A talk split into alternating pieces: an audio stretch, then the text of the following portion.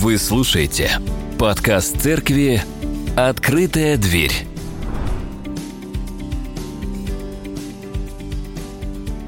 В течение последних трех с половиной месяцев, трех с половиной месяцев, это 14 недель, наше внимание было приковано к первому посланию апостола Петра.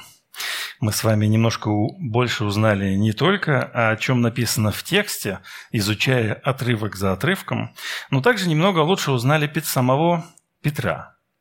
Вот. Ведь теперь, когда мы читаем о нем в Евангелиях или Деяниях, то обращаем внимание на него чуть-чуть больше, чем это делали раньше. Он как бы ожил для нас образ живого, дерзкого, смелого, сокрушенного Петра засиял новыми красками.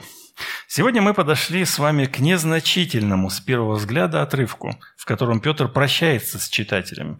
Это заключение и приветствие. Обычно мы пролистываем эти отрывки вот так вот на ура и бежим дальше. Обычно мы так и делаем. Но когда мы э, читаем э, по плану проповеди, то мы останавливаемся больше, более детально, начинаем исследовать каждый отрывок и понимаем, что этот первый взгляд когда ты проскакиваешь, он ошибочный. Ошибочен, потому что эти строки являются частью священного писания.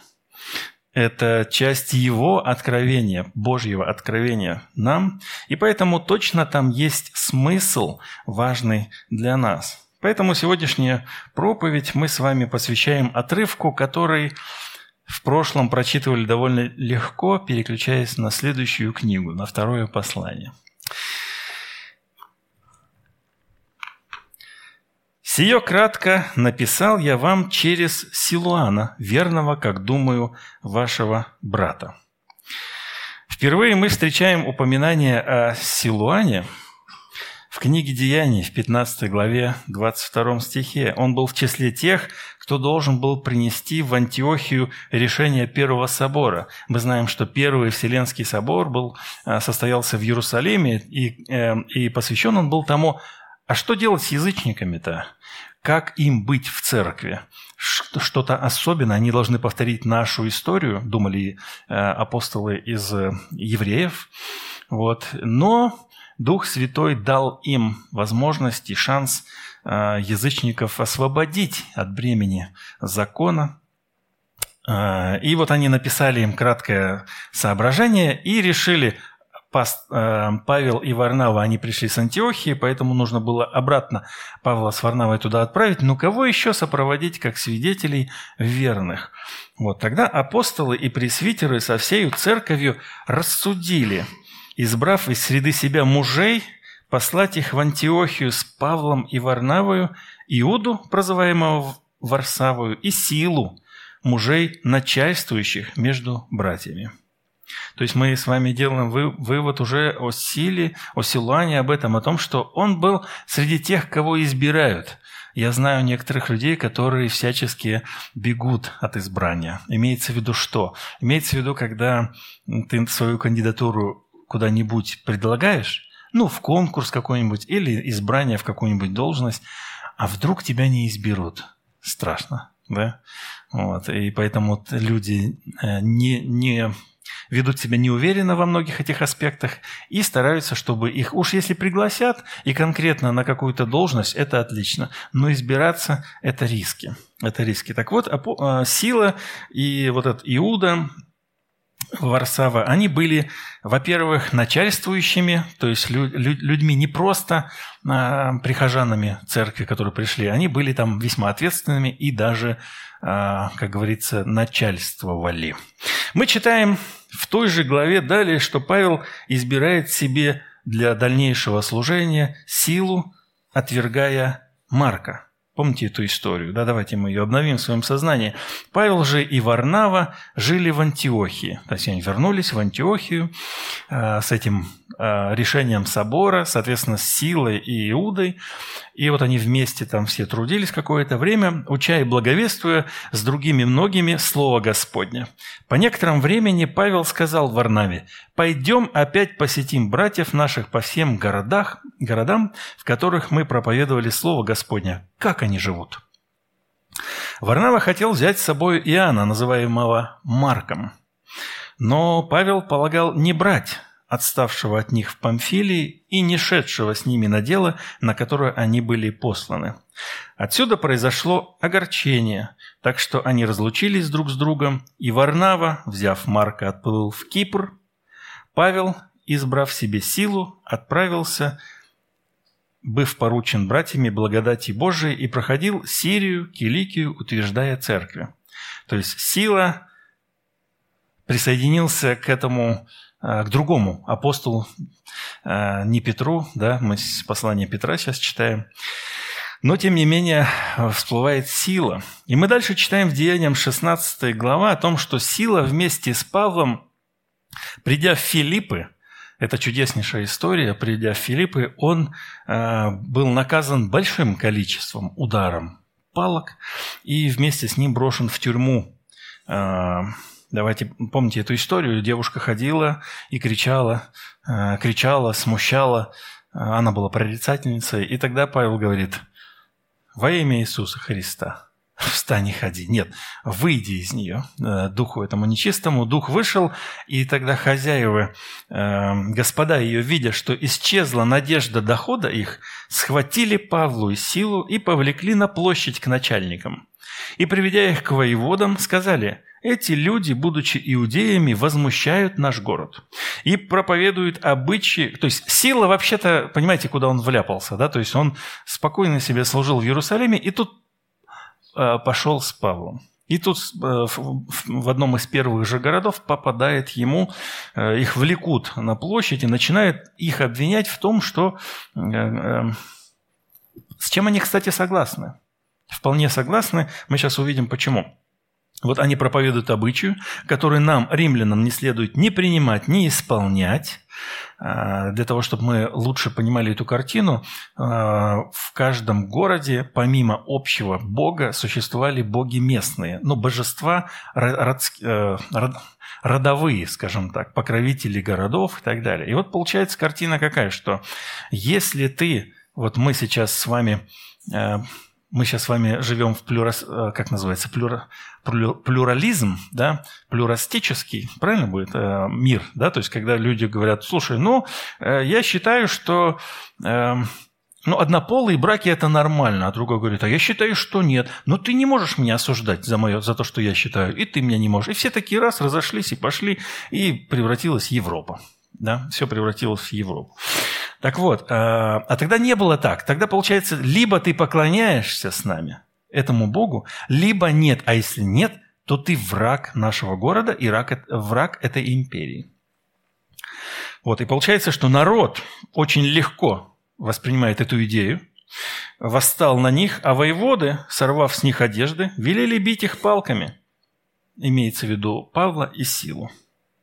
И дав им много ударов, вергли в темницу, приказав темничному стражу крепко стеречь их. Кстати, э, Лука еще и Тимофей были с ними, но почему-то двух, э, Павла и Силу, им досталось больше. Непонятно. Э, получив такое приказание, он вергнул их во внутреннюю темницу и ноги их забил в колоду.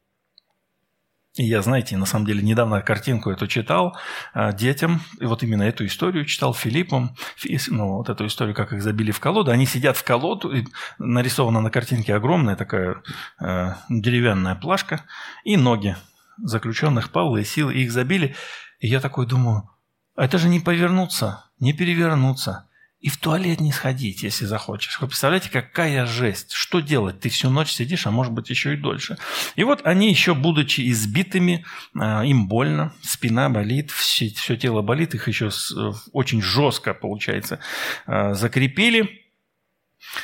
Около полуночи Павел и Сила начали молиться. Молясь, воспевая, воспевали Бога, узники же слушали их. Это тоже хороший пример, как силы. Э, тот человек, который, оказавшись в трудной ситуации, мы обычно начинаем ныть. Вспоминаем себя, что-то случилось, мы, да господи, что за дела такие? А они начинают молиться и воспевать Бога. Вдруг сделалось великое землетрясение, так что поколебалось основание темницы, тотчас отворились все двери и все узы ослабели. Темничный же страж, пробудившись и увидев, что двери темницы отворены, извлек меч и хотел умертвить себя, думая, что узники бежали.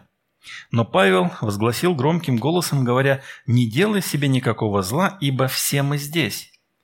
Он потребовал огня, вбежал в темницу и в трепете припал к Павлу и Силе. И, выведя их вон, сказал, «Государи мои, что делать, чтобы спастись?» Они сказали, «Веруй в Господа Иисуса Христа, и спасешься ты и весь дом твой». И проповедали Слово Господне ему и всем бывшим в доме его. И, взяв их в тот час ночи, он омыл раны их и немедленно крестился сам и все домашние его. То есть апостол Павел и Сила, а, они крестили а, целый дом вот этого тюремщика.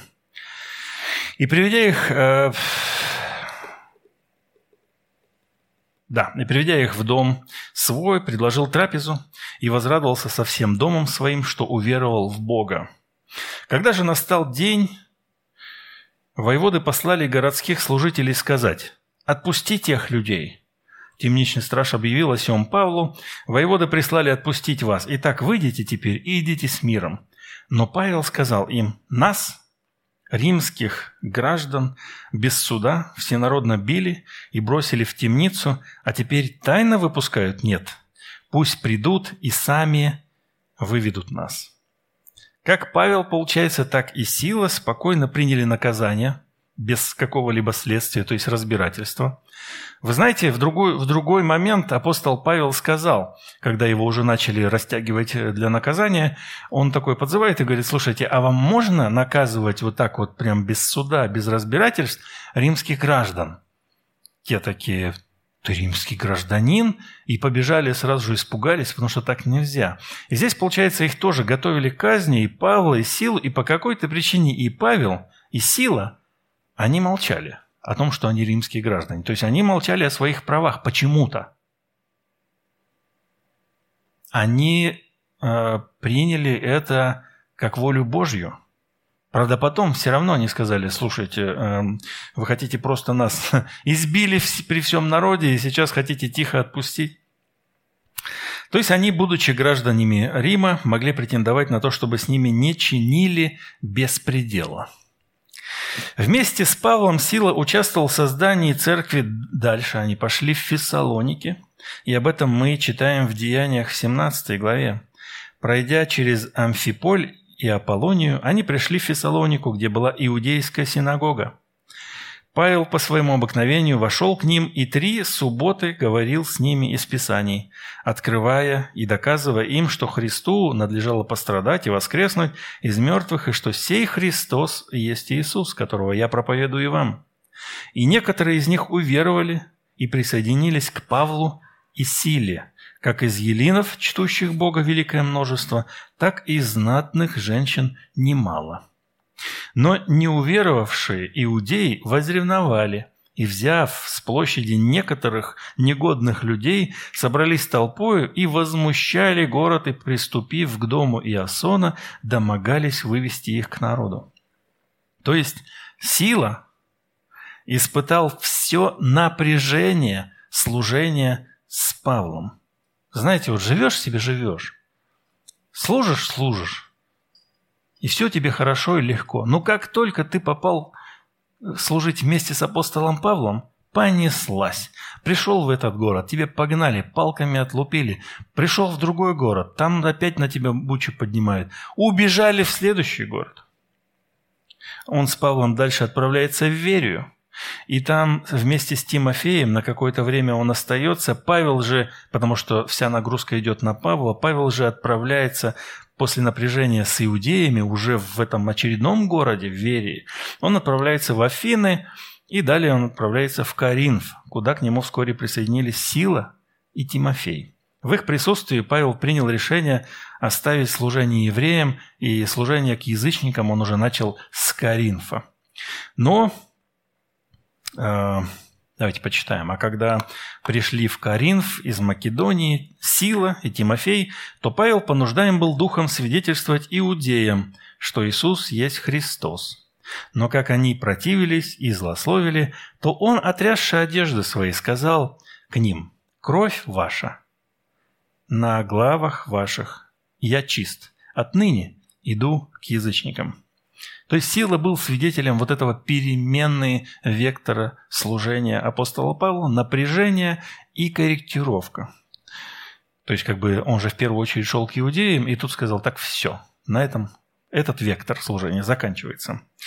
Силой его называет только Лука в книге Деяний. Во всех остальных случаях его называют Силуаном или Силваном. Это как, знаете, там кто-то тебя называет Женя, а кто-то называет тебя Евгений. Да, чувствуете разницу? Женя и Евгений. Так и здесь сила и Силуан. Итак, во втор... А, они пришли в Коринф, и уже во втором послании в э, Коринф апостол Павел называет силу Силуаном, Ибо Сын Божий Иисус Христос, проповеданный у вас нами, мною и Силуаном, и Тимофеем, это та история, которую мы с вами прочитали, не был «да» и «нет», но в нем было «да». Это, конечно, другая тема. Весь этот отрывок, это нужно читать и понимать его в контексте. Я его привел лишь только в пример для того, чтобы это один и тот же человек, Сила и Силуан. Сила – это, скорее всего, арамейская форма еврейского имени Саул, Шауль. А мы с вами знаем, интересно, что Павел, апостол Павел, он тоже Саул, Шаул, Савол, Саул. То есть и получается, что на самом деле апостол Павел Шауль выбрал для служения э, верного Шауля, и пошли два Шауля служить. Вот, получается, что он имел два имени. Короткое, семитское и длинное, латинское. Это уже латинизированное. Силуан, Сильван – это уже латинизированное. И оно было очень распространенным в эллинистическую эпоху вот, и встречается во многих исторических э, надписях. Петр, когда пишет это послание, несомненно знал историю служения Силуана. Поэтому уверен в его верности – Поэтому ему даже доверил стать соавтором этого послания. Хотя рядом и был евангелист Марк, который также мог послужить пером. Мы с вами знаем, что человек, который пишет, он одно дело записывает, ну, как ему говорят, но тем не менее он выражает свои мысли. Это значит, что Дух Святой допустил э, вот этого Шауля, Сильвана э, к написанию боговдохновенного описания. И здесь на самом деле ключевой момент – это верность. Он называет его верным, как я думаю, верным братом. Верность – ключевой момент здесь. Мы с вами так часто называем кого-то верующим, что путаемся. Он верующий? Верующий, да. И тем самым себя и других запутываем, как в свое время писал Иаков. Помните, он говорил, что ты веруешь, веруешь, что Бог един, молодец. И бесы веруют и трепещут. Многие верят, но немногие верные. Так Павел призывает Тимофея, прежнего спутника Силуанова, помните, они вместе двинулись с ним в Коринф и там вместе служили, передавать предание, то есть вот эту историю жизни Иисуса Христа, смысл, вот то, что мы в начале э, апостольский символ веры прочитали, вот эту суть передать верным. Он говорит, что слышал от меня при многих свидетелях, то передай верным людям, которые были бы способны и других научить. Обычно, читая этот отрывок, мы с вами обращаем внимание на способность других людей научить. Ну, вы знаете, нам нужно найти людей, которым бы могли дать, и они бы научили других, а те, в свою очередь, научили бы других, и так далее, и так далее. Но на самом деле на первом, первый шаг здесь нужно найти человека верного. А уже потом они, их способность есть у них или нет способности. То есть первый, первая фильтрация – это верность. Вторая фильтрация – способность передать. Верность, верность в Писании – это характеристика Бога на самом деле. И здесь, когда мы говорим о верности, а, то мы понимаем, что мы призваны к такой же верности, как, каким верным является Бог. Образ Бога является примером в нашей жизни обожение. Такое слово старенькое, обожение, но по-гречески звучит как теосис. Теосис – это превращение в Бога, преобра... Э, преображение твоей жизни в жизни Иисуса Христа. Так, чтобы сказали, «М, это же образ Божий. Он и живет так, и любит так, и действует, прям как Бог любит и действует. Верно слово, если мы с Ним умерли, то с Ним и оживем. Если терпим, то с Ним и царствовать будем. Если отречемся, и Он отречется от нас. Если мы неверны, Он пребывает верен, ибо себя отречься не может».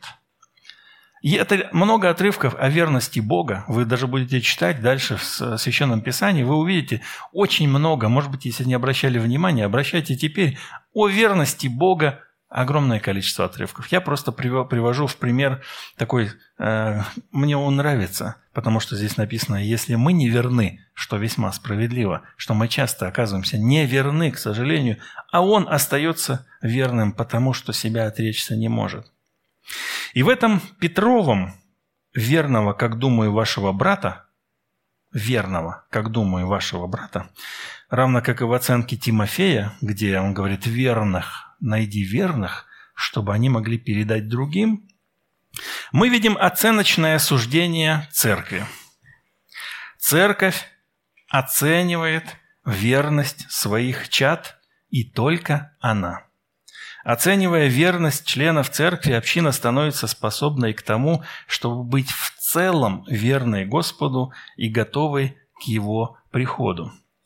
Оценка церкви верности – это когда она говорит в целом, признавая человека частью своей общины, она говорит, он верный, он достойный, и его свидетельству его свидетельству, то, что он говорит о церкви, о Боге, можно верить. Почему включаются такие элементы дисциплинарные, когда говорит «нет, этот человек не является частью нашей церкви». Нет. То, что он говорит, не слушать. Он неверный, и то, что он говорит, это не слушать. Это не есть слово от церкви.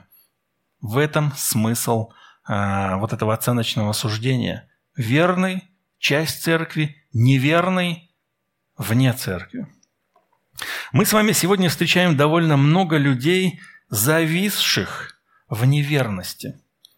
Они как бы верующие, делают упор на том, что верить можно везде и не обязательно быть частью церкви. Ну или они даже идут далее, не обязательно для этого ходить по воскресеньям на богослужение. Но Осмелюсь спросить, как такие верующие планируют получить подтверждение своей верности? Кто их оценит? Да и в чем же будет их верность?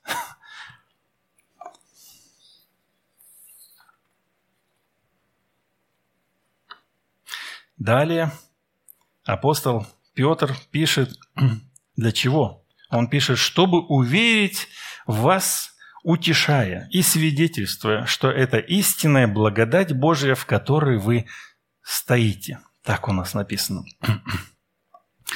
Написал свое послание Петр, утешая и свидетельствуя. То есть вот здесь я пишу, чтобы утешить вас и засвидетельствовать, что это истинная благодать Бога. Очевидно, что вот это он имеет в виду вот то, что он написал до этого. То есть все свое послание он называет это истинная благодать Божья.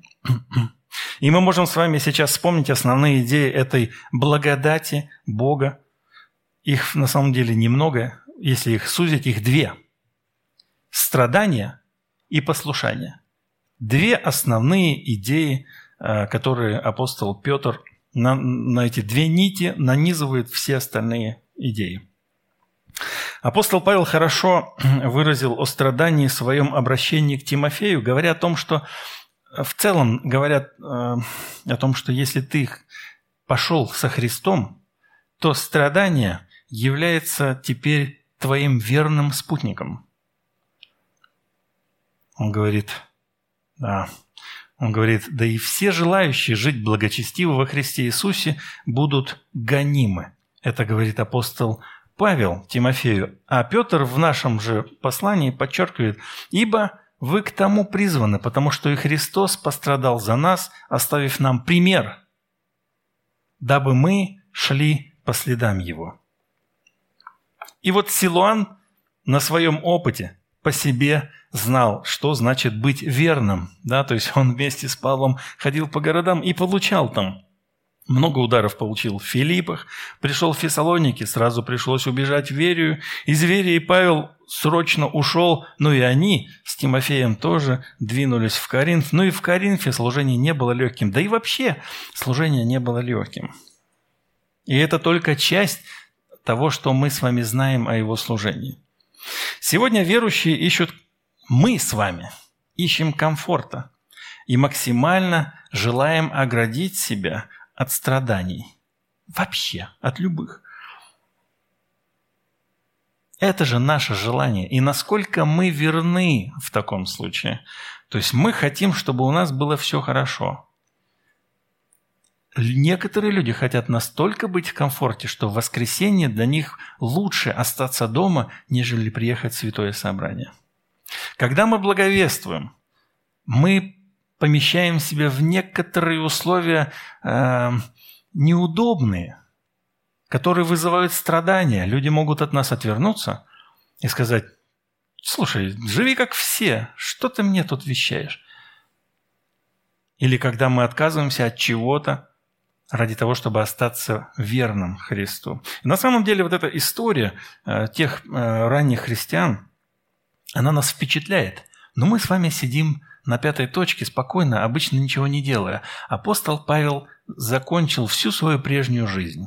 И мы восхищаемся его жизнью. Он говорит, все, что я раньше почитал для себя преимуществом, теперь почитаю за мусор. И отправляюсь дальше вперед. Мы с вами не являемся, к сожалению, этим примером. Мы очень сильно держимся за комфорт, за то, что у нас есть. И может быть, это особенность нашего большого города, когда ты понимаешь, что тебе нужно работать как можно больше, зарабатывать как можно больше, создать уюта и комфорта как можно лучше, и все будет хорошо. Но если заглянуть вперед, как интересный момент, говорили святые отцы, как ты можешь преобразоваться в образ Христов и держать Бога в своем сознании, один из этих элементов – это один из факторов – это держать в своем сознании смерть свою.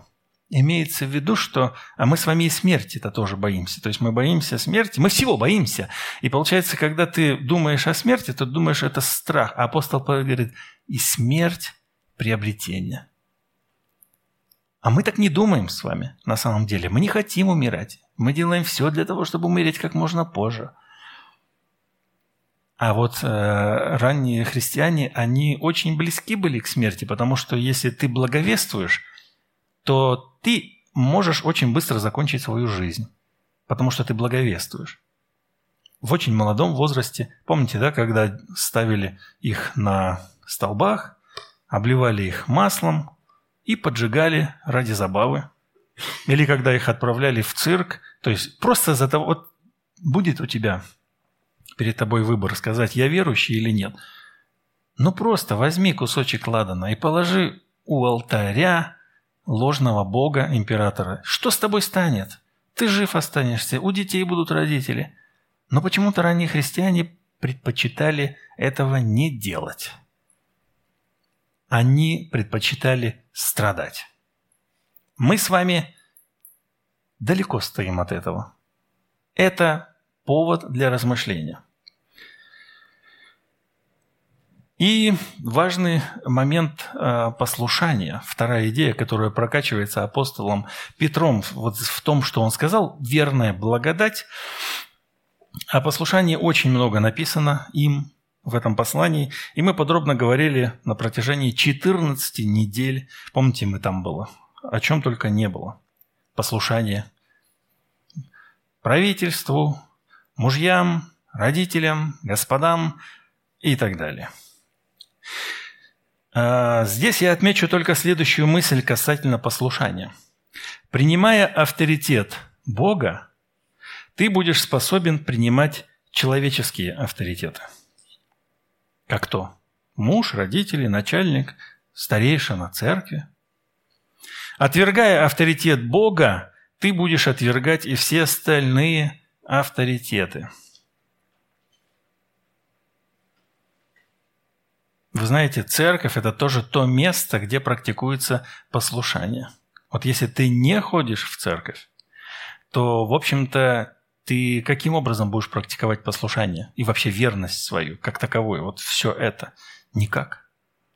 А придя в церковь, я уже говорил, что мы с вами настолько запитались современными трендами, тенденциями, что мы с вами... Вы загляните внутрь себя сейчас и подумайте, а кому вы готовы послушаться?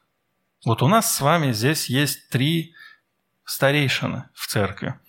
Это Игорь, Павел и я. Готовы ли слушаться этих людей вообще или нет?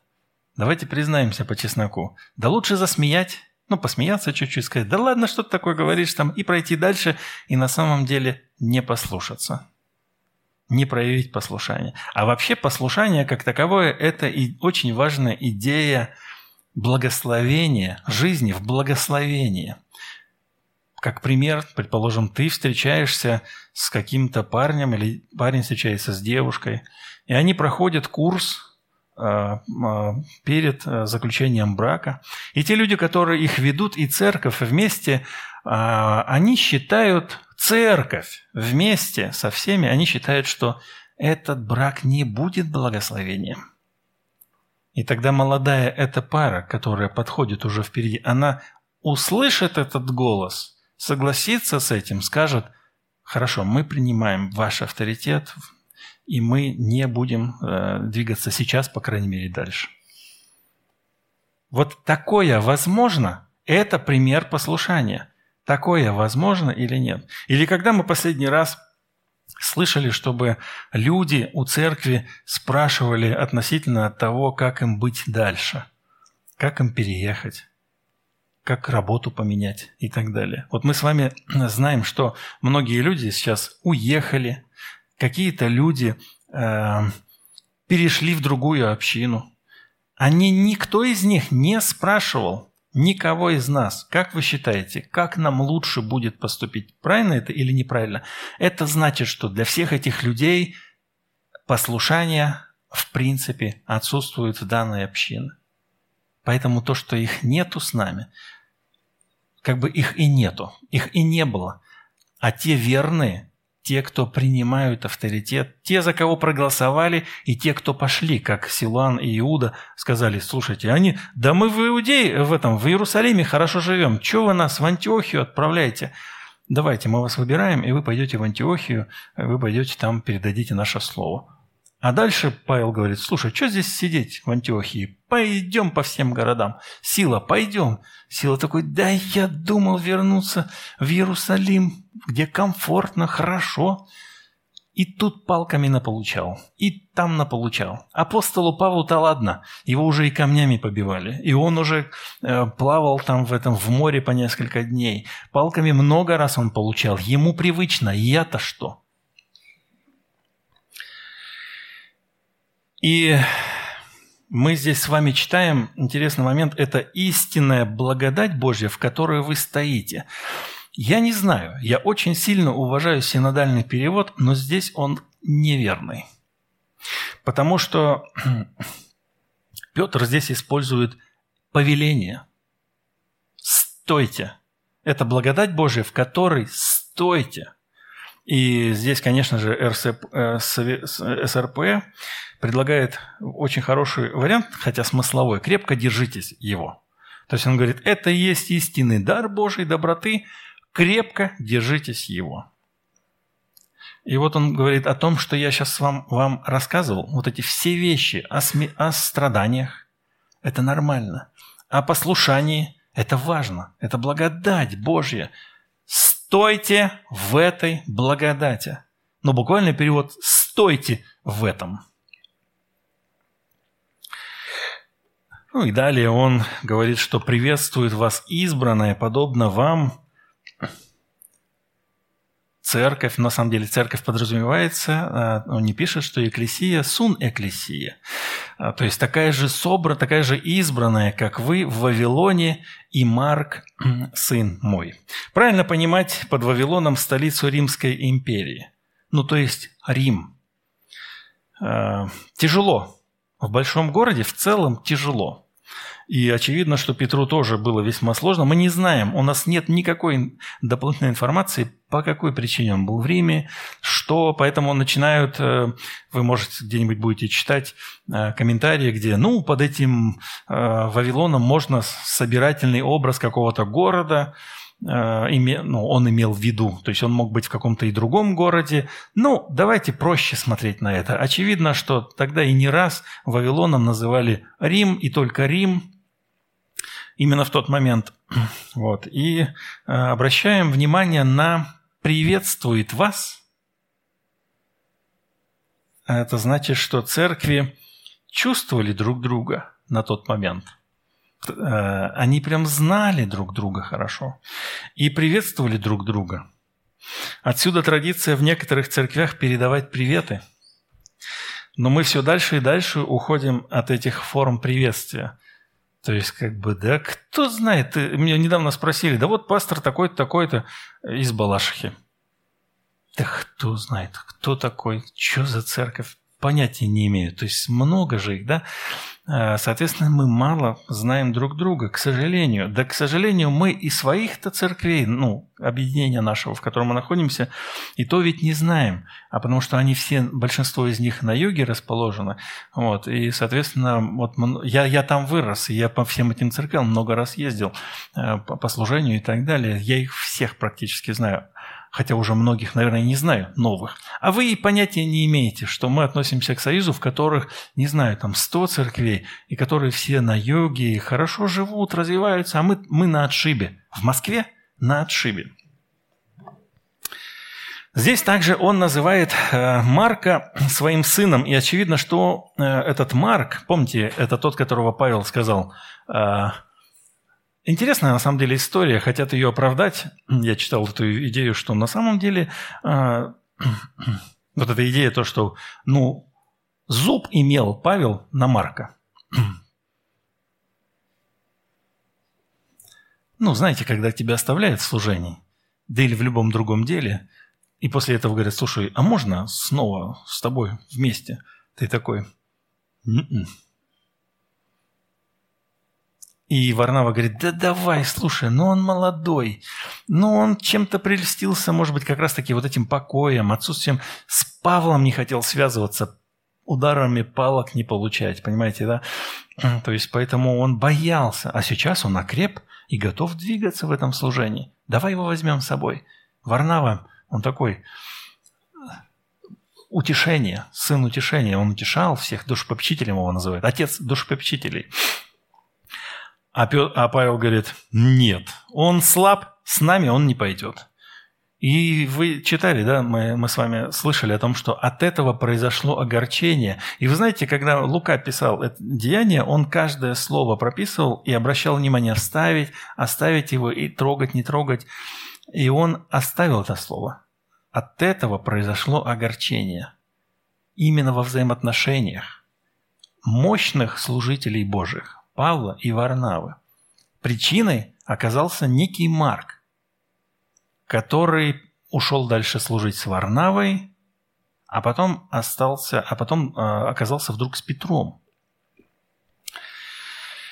Ну, очевидно, что он некий духовный сын, и мы можем с вами сделать несколько выводов. Во-первых, Марк трудился с Варнавой долгое время, а после он трудился с Петром. То есть он тоже имеет хороший э, бэкграунд, э, историю. Для того, знаете, когда ты с кем-то трудишься, то ты пере, перенимаешь от него те или иные полезные, да и не только полезные вещи. Вот, поэтому э, он трудился с Варнавой, после он был с Петром, и вот в конце концов вся эта история заканчивается тем, что церковь признает его небольшое Евангелие за авторитетное и включает в канон. Евангелие от Марка, всего 16 глав, коротенькое совсем, очень коротенькое, и оно его признает, потому что считает, что на нем печать авторитета апостола Петра. И с этим не поспоришь. Рядом с Марком были духовные наставники, он мог называться сыном и Варнаве, и Павлу на самом деле, и Петру. И здесь вопрос, есть ли у нас духовный наставник подобного Марку? Мы, конечно же, кого-то огорчили в свое время, а, однозначно, как Марк, да, вот. Но у него было, видите, несколько наставников. Нашелся тот, кто его подхватил. И, и если вдруг мы с вами задумаемся, а если у меня наставник, то мы должны с вами помнить о том, что если мы возжелаем заиметь наставника, то мы должны помнить о тех двух вещах благодати Божией. Это страдание и послушание. Страдание в данном случае может выражаться даже в обычном каком-то задании, которое дает тебе наставник. Он тебе просто говорит, прочитай сию книгу. И это страдание. И уже здесь ломаются многие. Здесь уже не выдерживают. А, итак, без страданий и послушания истинного наставничества нет. Далее апостол Петр говорит, приветствуйте друг друга лобзанием любви. Это самое любимое мое, любимый мой отрывочек. Смотрите. Вот как надо приветствовать друг друга в церкви. Целовать. И я специально здесь греческий поставил. А, помните, мы с вами говорили о филео, это дружеская любовь такая. Филео – это любовь а, близких, ну, ну как вот Нафан и, э, и Анафан и Давид. Вот это между ними была вот филео. Филио. Ну, фило э, глагол. А агапес – это та любовь, которую призывает апостол а, Петр. Нам, помните, мы раньше читали, он говорит, любите друг друга. И, и не вот этой любовью, фило, филио, филио, да, но агапе. То есть самоотверженная, которая характерна только для Бога. Поэтому мы и говорим, что нам необходимо а, преображение, обожение, теосис, превращение в Бога для того, чтобы мы были способны его любовью любить других. И это, вот эта любовь снова здесь включается, и апостол а, Петр говорит, а, целуй целованием любви. И вот это фи, филемати, это от, как раз вот, а, производное существительное поцелуй, от глагола вот этого дружба, ну, дружеская любовь. Но, но любовь а, агапы но любовь Агапа. В ранней церкви а, причастие заканчивалось как раз-таки этим лобзанием любви, поцелуем любви Агапы, что означало прежде всего принадлежность к семье. Вообще этот, этот поцелуй означал принадлежность к одной семье, вот, которая является избранным народом Бога. Когда ты чувствуешь, что ты ее часть, что ты часть этого сообщества, тогда ты нормально подходишь и говоришь, да, я тебя расцелую. Также это означало открытые и искренние отношения. Слушайте, сейчас мы не целуемся. Фу, он накрашенный, она накрашенная, она, может быть, болеет, или он, может быть, болеет какой-нибудь ерундой. Мы из одной чаши пить не можем, потому что слюни и еще чего-нибудь там, понимаете, да? Но я хочу проиллюстрировать, это очередная иллюстрация, насколько далеко мы с вами от истоков – от раннего христианства, где практиковалось в частности вот этот поцелуй любви после причастия. Когда ты причастился, церковь идет и целует друг друга, но очевидно, что мужчины, братья целуют братьев, сестры сестер. Давайте представим, что вы имеете с кем-то нарушенные отношения в церкви. Но так же бывает. Ты в церкви, бывает с кем-то, ну, что-то не пошло. А после причащения тебе необходимо будет подойти и всех поцеловать. Вот всех, вот в ряд практически все стоят, и каждого нужно поцеловать. Это не просто так, где-то там обошел, а нет, подойти и прям вот поцеловать, потому что ты любишь этого человека. В губы. А вот видишь, да? Ах, как далеки, как далеки. И вот если вы сделаете это неискренне, ну, подойдете, просто поцелуйте неискренно, то вы согрешите еще ну, вдвойне. То есть вы, получается, вы только что обновили завет со Христом, только что причастились святых Божьих тайн. И вот они, вы однозначная семья. Вот представляем, это же почему трапезой называется? Представляете, у кого есть семья, когда мы все собираемся семьей, мы все дружно сидим в этой семье, и мы любим друг друга, несмотря ни на что, и готовы поцеловать друг друга, и нам приятно вместе ужинать. И именно эта трапеза Господня, это есть образ вот этого семейной трапезы, где Господь Отец собирает детей своих, и они трапезничают вместе, и они целуют друг друга, потому что они любят друг друга.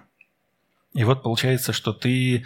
Что тебе нужно сделать, если ты имеешь какой, какие-то нарушенные отношения с кем-то в церкви? Тебе необходимо либо не прийти в церковь и избежать этого момента. Я вам скажу, я занимался спортом, боксом занимался. И у нас по пятницам были спарринги – Наш тренер был очень суровый мужик, поэтому мы бились иногда по 5 минут в раунде и по 5 раундов, а то и больше. Он просто смотрел на тебя и говорил, так, ты сейчас бьешься столько-то, а, и ты там бьешься по столько-то минут. И был у нас один а, хороший боец, очень хороший боец, чеченец, и было ему лет 28, а то и 30, наверное. Мне было 18, и некоторым ребятам было тоже где-то по 20 там, с чем-то. Но один КМС по боксу, крепенький парень. Он получил очень хороший удар по печени. Кто знает, что это такое, его вынесло с ринга. А, а этот левша еще, э, Султан. Да, он еще левша, получается. И ты, когда тебе с ним некомфортно, и он все время попадает тебе в печень как раз таки. И я получал, к сожалению. Слава богу, не вылетал. Но вот этот крепкий, здоровый парень, он был больше меня там в два раза тогда. Я имею в виду э, наш русский, обычный парень. Э, я не помню, как его зовут. А? Нет, э, да, они одинаковые были по этому самому. Но суть в том, что иллюстрация я вам просто расскажу. Заглядывает человек в пятницу в зал, видит там султана, разворачивается и просто уходит с тренировки. Если его нету, он заходит на тренировку. Все об этом знали – все об этом знали, но он так все равно поступал. То есть он сломался, и он не смог выстоять, сделать выводы, скорректировать свои действия так, чтобы закрыть там э, все. Не смог и психологически сломался. Так и здесь получается. Ты идешь в церковь, у тебя с кем-то конфликт, но мне придется с ним целоваться. Он придет в церковь. Такой раз спустился, смотришь, а, он есть в церкви, ну я пошел домой тогда. Самый правильный путь, самый правильный путь перед причастием навести порядок в своем сердце. Поэтому у нас большая пауза созерцательная перед причастием для того, чтобы мы с вами могли навести порядок в своем сердце. В отношении Бога просить прощения за то, что было, на, в частности, в этом месяце, что ты не вспомнил, что Бог тебе напомнил и сказал, ты здесь был неправ, тебе нужно раскаяться. И если виноват перед кем-то, то просить прощения и примиряться.